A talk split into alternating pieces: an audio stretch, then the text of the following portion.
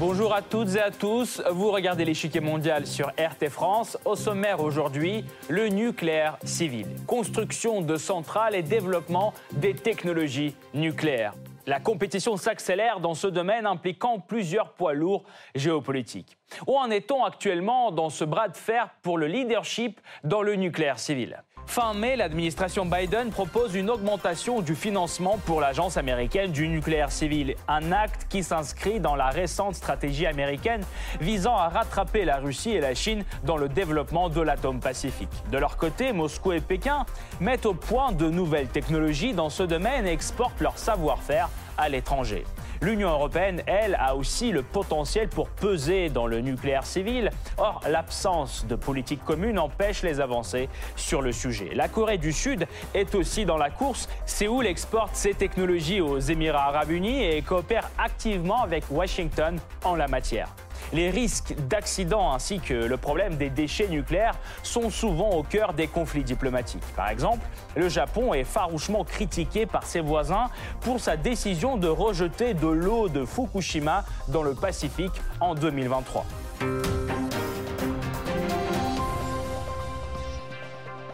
Avant de poursuivre, voici ce qu'il faut savoir sur cette énergie résultant de la scission du noyau d'un atome c'est le Blitz. L'énergie nucléaire utilise principalement l'uranium pour produire de l'électricité. Ce combustible a une énorme teneur en énergie. Un kilo d'uranium produit l'équivalent en énergie de 100 tonnes de charbon ou 60 tonnes de pétrole. Contrairement aux combustibles fossiles, le nucléaire n'émet pratiquement pas de gaz à effet de serre. Rien qu'en Europe, les centrales nucléaires évitent chaque année l'émission de 700 millions de tonnes de CO2 grâce au nucléaire civil. D'un autre côté, la production d'énergie nucléaire représente un certain nombre de défis pour la communauté internationale. Selon un rapport publié par Greenpeace France, 250 000 tonnes de combustible usé hautement radioactif sont entreposées à travers le monde. Il existe en outre un risque d'accident grave avec une libération de radioactivité, comme l'a montré l'exemple triste de Tchernobyl ou celui de Fukushima. Néanmoins, l'énergie nucléaire est actuellement la troisième source de production mondiale d'électricité après le pétrole et le charbon. Selon l'AIEA, le parc nucléaire civil mondial compte environ 443 réacteurs. Ensemble, ils produisent 11% de l'énergie mondiale. Les États-Unis sont en première place et produisent le plus d'électricité nucléaire au monde avec 93 installations, devant la France, la Chine et la Russie. Dans le domaine du nucléaire civil, la rivalité bat son plein entre les poids lourds géopolitiques tels que les États-Unis, la Chine et la Russie. Cette dernière domine actuellement le secteur alors que Washington se fixe l'objectif de rattraper, voire dépasser ses concurrents. Pour cela, le gouvernement américain recourt à la diplomatie. Un certain nombre de contrats ont été conclus récemment entre les États-Unis et ses alliés concernant la coopération dans le domaine. L'Union européenne est un autre acteur de taille, c'est surtout la France qui exporte ses savoir-faire à l'international. Pourtant, plusieurs États membres, dont l'Allemagne, prônent le rejet du nucléaire. Bruxelles peine donc à élaborer une approche commune sur le sujet et talonnée par la Corée du Sud, un nouvel acteur ambitieux sur le marché du nucléaire civil. De manière générale, le développement de l'énergie nucléaire est salué par l'ONU, qui est en même temps bien consciente des défis qu'elle représente. Les déchets nucléaires et le risque d'incidents graves sont parmi les plus importants. Ils sont parfois la cause de scandales diplomatiques entre des États voisins. Comment les poids lourds géopolitiques défendent-ils leurs intérêts sur le marché du nucléaire civil? Quel est l'enjeu de cette rivalité? Comment le développement de l'atome pacifique peut-il influencer les relations diplomatiques? Pour répondre à ces questions, nous rejoignons Marie-Hélène Labbé, membre de l'Institut international d'études stratégiques de Londres, auteur du livre Le risque nucléaire. Madame Labbé, bonjour. Bonjour monsieur. Qui, selon vous, est aujourd'hui le leader dans le nucléaire civil?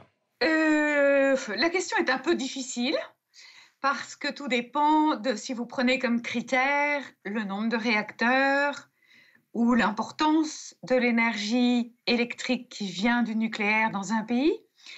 Mais disons que le, critère le plus, le plus fréquent, c'est de prendre le nombre de réacteurs installés en fonctionnement. Et si on prend ce critère-là, euh, c'est assez simple. Le leader, ce sont les États-Unis qui ont 99 réacteurs. En deuxième, la France qui en a 58. En troisième, euh, euh, la Chine qui en a 47 en exploitation. Et en quatrième, la Russie. Je dis bien en exploitation parce que vous savez qu'après Fukushima, le Japon, qui a 58 réacteurs, les a mis à l'arrêt et redémarre euh, euh, progressivement. Donc c'est pour ça que c'est 1, 2, 3, 4 comme ça.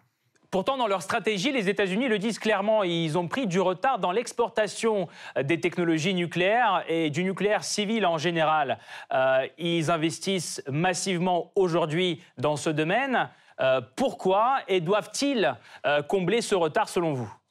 Oui, tout à fait. C'est assez étonnant d'ailleurs parce que euh, la descente, la dégringolade est, assez impressionnante. Alors, je crois que pour comprendre le, ce qu'on appelle vraiment le déclassement des États-Unis, et qui a commencé euh, dans les années 80, il y a un rapport de 1985 qui le recommande, c'est que à cette époque, l'énergie nucléaire n'est tout simplement pas rentable. Elle n'est pas rentable parce que de nouvelles sources d'énergie sont apparues euh, comme les schistes euh, bitumineux, comme le, bien sûr depuis toujours le, pétrole, et même l'exploitation du charbon à ciel ouvert euh, est beaucoup moins onéreuse que l'installation d'un réacteur. Et donc, aux États-Unis, dont il ne faut pas oublier que c'est un gouvernement fédéral, donc que les différents gouverneurs sont extrêmement à ces indépendances dans le choix d'une implantation, on considérait que ça n'était pas intéressant, suivi par les contracteurs qui ne voulaient pas investir là-dedans. Donc, ça a été vraiment une, on a identifié un certain nombre de sites, euh, des projets au nombre de 70, et euh, qui devaient être mis en œuvre et terminés euh, en 2030. Cette course, cette course que les États-Unis mènent contre la Russie et la Chine, euh, pourquoi la mènent-ils euh, Finalement, euh, quel est le but Devenir numéro un, mais pourquoi faire? Est-ce que l'énergie nucléaire, l'atome civil, est l'avenir de l'énergie mondiale? Ça, c'est une question bien difficile. pourquoi les États-Unis le font-ils? Je crois que ça n'est pas c'est sans doute pour rester le, leader, parce qu'ils n'aiment pas ne pas être le leader dans un domaine de haute technologie. Et ça, euh, le leader dans une matière peu, peu importante, là, ils se sont rendus compte qu'ils se sont laissés dépasser. Et d'ailleurs, ce qui est intéressant, c'est que dans les nouveaux réacteurs installés dans le monde ou en voie d'installation, il n'y a pas un, un, seul réacteur américain et le seul réacteur AP1000 qu'ils ont développé est un échec complet. Donc là, les États-Unis se sentent humiliés et c'est plutôt pour restaurer la grandeur de l'Amérique. Je ne sais pas si c'est l'avenir, si le nucléaire, ils le considèrent comme l'avenir de l'énergie euh, mondiale, ça, je n'en je n'en suis pas complètement sûre. Mais en tout cas, ce qu'ils veulent, c'est ne pas perdre ce qu'ils ont perdu depuis déjà 15 ans, c'est-à-dire leur, euh, leur première place. Merci beaucoup, Madame Labbé. Nous allons poursuivre notre analyse tout de suite, mais nous vous retrouverons à la fin de cette émission pour plus de détails sur ce thème. Merci encore. Quelques mois après son arrivée au pouvoir, Joe Biden donne un coup d'accélérateur au développement du nucléaire civil américain. Fin mai, son administration dépose au Congrès un projet de budget pour l'année fiscale 2022. Le document prévoit d'allouer 1,85 milliard de dollars à l'Agence de l'énergie nucléaire, soit une augmentation de 23% par rapport à l'année dernière. Cette somme sera consacrée notamment aux recherches et au développement de nouvelles technologies dans le nucléaire civil. Le financement généreux dans ce domaine est aussi l'une des mesures inscrites dans une récente stratégie américaine publiée en avril 2020. Son objectif est de restaurer le leadership américain dans le nucléaire civil. Le gouvernement américain s'implantera sur des marchés actuellement dominés par les entreprises d'État russes et chinoises et récupérera notre position de leader mondial dans l'exportation de la meilleure technologie de l'énergie nucléaire tout en répondant aux fortes attentes en matière de non-prolifération. Car selon le même document, c'est la Russie qui domine actuellement le marché de l'énergie nucléaire civile. Elle a des contrats pour la construction d'une cinquantaine de réacteurs dans 19 pays. La Chine, elle, construit 4 réacteurs à l'étranger et compte en faire encore 16 dans différents pays. De leur côté, les États-Unis n'ont aucun contrat pour la construction de réacteurs nucléaires en dehors du pays, au moment de la publication de cette stratégie. La Russie, elle, entend conserver sa position de leader en développant son secteur nucléaire pacifique dans plusieurs directions. L'une d'entre elles est la mise au point de nouvelles technologies. En juin 2021, Rosatom annonce une nouvelle percée dans le nucléaire civil, le réacteur Brest OD300. Sa mise en service, prévue pour 2026, promet une véritable révolution dans le domaine. Ensuite vient le renforcement de sa présence sur le marché international. Rosatom construit actuellement ses centrales nucléaires en Inde, en Égypte, en Hongrie, en Finlande, en Turquie et dans de nombreux autres États. Des projets qui permettent à la Russie de marquer des points sur le terrain géopolitique. L'autre partenaire de taille de Moscou est Pékin. Rosatom participe à la construction de plusieurs réacteurs nucléaires sur le sol chinois. Cette coopération avec la Russie ainsi que les projets communs aident Pékin à renforcer ses positions dans le domaine.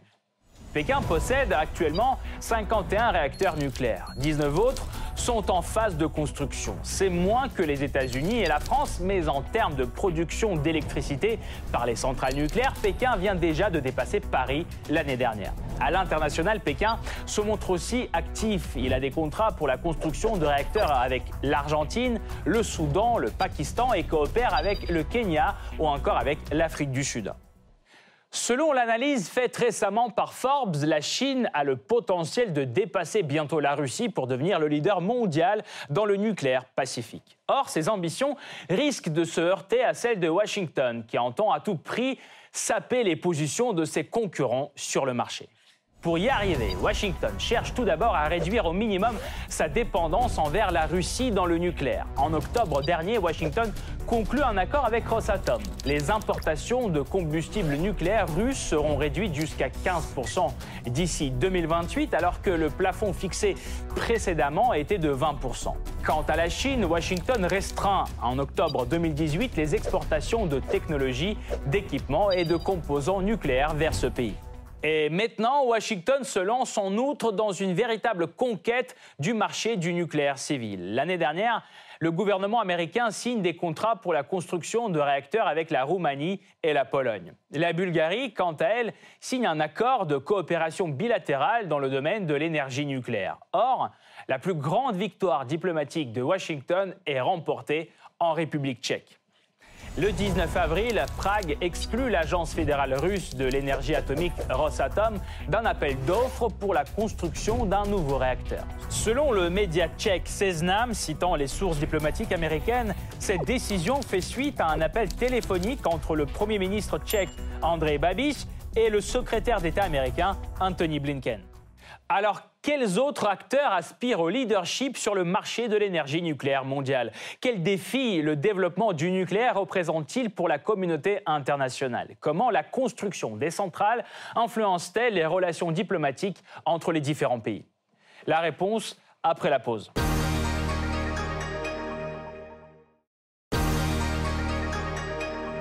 La concurrence s'accentue sur le marché de l'énergie nucléaire. L'un de ses acteurs clés, les États-Unis, s'efforce de rattraper la Russie et la Chine. Et pourtant, c'est Washington qui est entré dans l'âge atomique en tant que leader en la matière. Dès la fin de la Seconde Guerre mondiale, le nucléaire, aussi bien civil que militaire, se développe aux États-Unis, en URSS, en Grande-Bretagne et en France. En 1951, la première énergie électrique d'origine nucléaire est produite aux États-Unis avec le réacteur EBR-1, mais c'est en URSS, en 1954, que la première centrale nucléaire, reliée à un réseau électrique, est mise en service à Obninsk. La Grande-Bretagne et la France, à leur tour, mettent au point leur premier réacteur. Le premier accident nucléaire d'importance survient en 1957 sur le complexe militaire de Mayak dans l'Oural, où une panne du système de refroidissement cause une terrible explosion dans un réservoir de stockage de déchets nucléaires. Les préoccupations croissantes pour la sécurité de ce secteur amène la création la même année de l'Agence internationale de l'énergie atomique à l'initiative du président américain Eisenhower. Son but est de promouvoir une utilisation pacifique des sciences et technologies nucléaires et d'élaborer des standards pour renforcer la sécurité des installations nucléaires. Au cours des années 60, la croissance économique et les besoins en énergie vont entraîner une augmentation du nombre de réacteurs en service, principalement aux États-Unis, en Europe de l'Ouest et en URSS. En 1970, il y a déjà 90 centrales en activité dans 15 pays. Grâce aux progrès techniques réalisés, le nucléaire est alors vu comme une nouvelle source d'énergie bon marché et quasi inépuisable. Le secteur va cependant connaître une perte de confiance au cours des années suivantes. L'accident survenu à la centrale Three Mile Island aux États-Unis en 1979, où suite à une panne des pompes de refroidissement d'un réacteur, une partie du cœur fond, fait prendre conscience au public américain des risques potentiels. De nouvelles normes de sécurité beaucoup plus contraignantes sont établies. Le secteur de l'énergie nucléaire, qui est concurrentiel aux États-Unis, perd son attractivité et très peu de nouvelles centrales sont construites dans le pays au cours des trois décennies qui vont suivre. En 1986, la catastrophe de Tchernobyl en Ukraine soviétique marque l'histoire du nucléaire civil. Une série d'erreurs entraîne l'explosion d'un réacteur et le rejet dans l'atmosphère d'un nuage radioactif. Une zone de 30 km autour du site est évacuée, interdite jusqu'à ce jour sans compter les victimes humaines. Les mouvements antinucléaires en ressortent renforcés en Europe, particulièrement en Allemagne.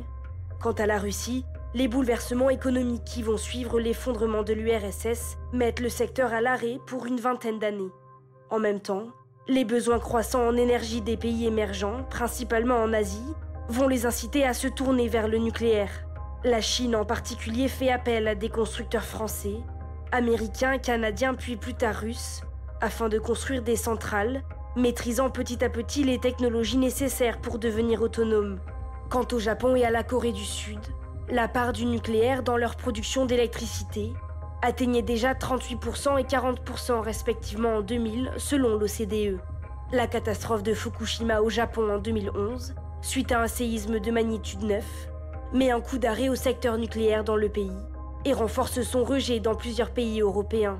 La Chine, au contraire, qui a multiplié par 5 ses capacités de production d'électricité nucléaire entre 2010 et 2020, met au point à partir de 2015 son propre réacteur qu'elle entend proposer à l'exportation. Les États-Unis, qui veulent faire pièce à leurs concurrents chinois et russes, se lancent sous l'administration Trump à un programme de soutien au secteur. Au début de l'énergie nucléaire, l'Europe comptait parmi les pionniers de son développement. Où en est-elle aujourd'hui? L'UE abrite 106 réacteurs nucléaires, un quart du parc mondial qui assure un quart de sa production électrique domestique. La majorité des réacteurs se trouve en Europe de l'Ouest, avec pour championne la France, 56 réacteurs actifs. En revanche, 14 pays européens n'ont aucune centrale nucléaire, ni active ni en construction. Et nombre de pays accélèrent leur sortie du nucléaire depuis la catastrophe de Fukushima. Les stratégies nucléaires divergent donc au sein de l'Union. Mais quelle position adopte donc l'Union européenne dans son ensemble? Le nucléaire fera-t-il partie de l'avenir énergétique européen? Eh bien, le débat se poursuit. Car d'un côté, un groupe de pays défend l'atome pacifique et son rôle dans la transition énergétique. C'est tout d'abord la France, avec la Hongrie, la Pologne, la Roumanie, la République tchèque, la Slovaquie et la Slovénie. Fin mars, ils envoient une lettre conjointe à la Commission européenne pour plaider leur cause.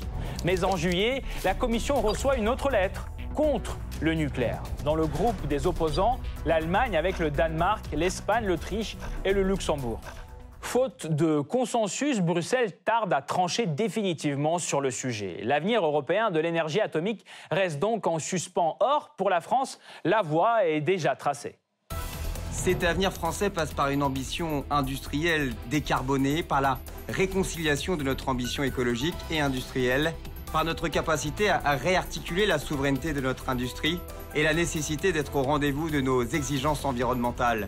Et dans ce contexte, la filière nucléaire joue un rôle essentiel. De fait, presque 70% de la production électrique française vient du nucléaire, un savoir-faire bien exportable. Le géant français EDF a déjà lancé deux réacteurs de troisième génération dits EPR en Chine. Il en construit deux autres à Hinkley Point au Royaume-Uni et finit encore un autre en Finlande.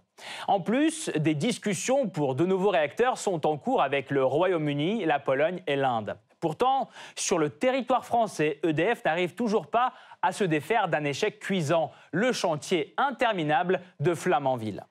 Fleuron de l'industrie française, EDF peut-il concurrencer les puissances nucléaires émergentes comme la Corée du Sud? Dans les années 80, elle n'avait aucun réacteur. Aujourd'hui, elle est le cinquième plus grand producteur d'énergie nucléaire au monde. Et Séoul n'entend pas s'arrêter là. En 2010, elle déclare vouloir exporter 80 réacteurs vers 2030. En plan, vite mis en marche. Dès 2012, Séoul entame son premier chantier à l'étranger aux Émirats arabes unis qui est achevé en mars dernier. Une première qui met le vent en poupe du nucléaire sud-coréen. En 2021, Séoul s'accorde pour exporter sa technologie au Bangladesh, conclut un partenariat avec Washington pour construire des centrales nucléaires ensemble et attire l'attention de Prague et de Varsovie en quête de fournisseurs de réacteurs. La Corée du Sud marche donc sur les talons d'EDF, lui aussi en discussion avec Prague et Varsovie. Or, le groupe français s'en sert à son tour dans le sillage sud-coréen en Inde. Il y finalise le projet de la plus grande centrale au monde, Jaitapur. Mais que ce soit en Asie ou en Europe, partout le développement de l'énergie nucléaire est salué par l'ONU. La réalisation des objectifs en matière de changement climatique suppose que la quasi-totalité de l'électricité soit produite moyennant une faible émission de carbone, ce qui passe nécessairement par un recours accru à l'électronucléaire.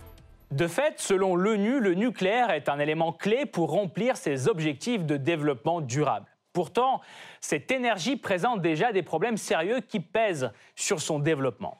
C'est en premier lieu le problème très durable des déchets radioactifs. Au total, dans le monde, il y a déjà presque 35 millions de mètres cubes de déchets de faible activité et près de 250 000 tonnes de déchets hautement radioactifs.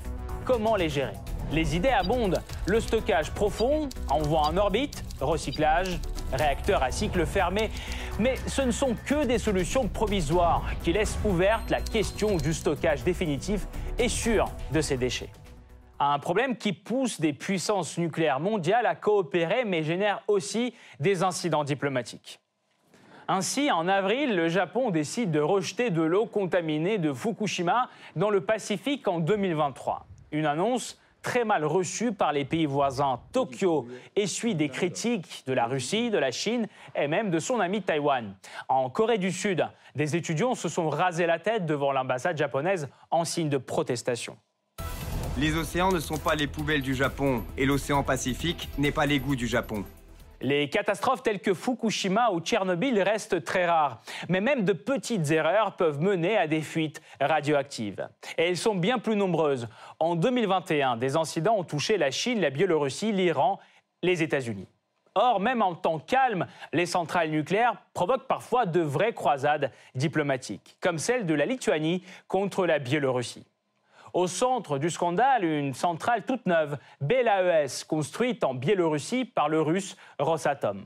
Elle se trouve à 50 km seulement de la capitale lituanienne. Vilnius ne cesse de dénoncer son impact écologique néfaste et sa sécurité insuffisante, même si les experts de l'AIEA disent le contraire. La voie de la Lituanie reste solitaire jusqu'en 2020. Sur fond d'escalade entre Minsk et l'UE, Vilnius convainc ses voisins, la Lettonie et l'Estonie, de rejoindre sa croisade contre le réacteur. Fin 2020, les trois pays entament le boycott de l'électricité biélorusse, sans aucun effet sur la centrale à ce jour.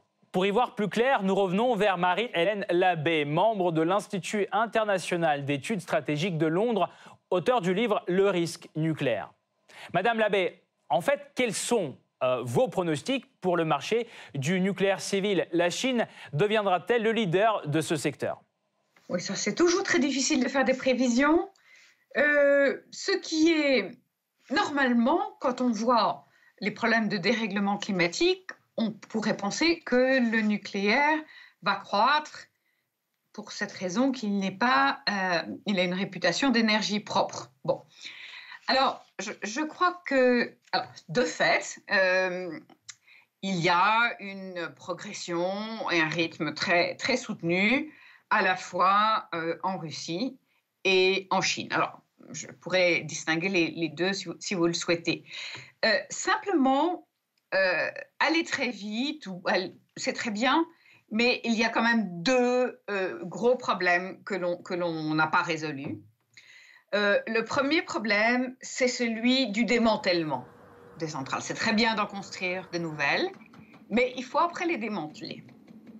Et les conditions de sûreté du démantèlement ont été euh, modifiées, elles sont devenues plus exigeantes, et donc cela coûte tout simplement plus cher. Il y a des associations d'écologistes qui se, pourvoient devant la, Cour euh, contre ce démantèlement s'il n'est pas fait euh, selon les règles.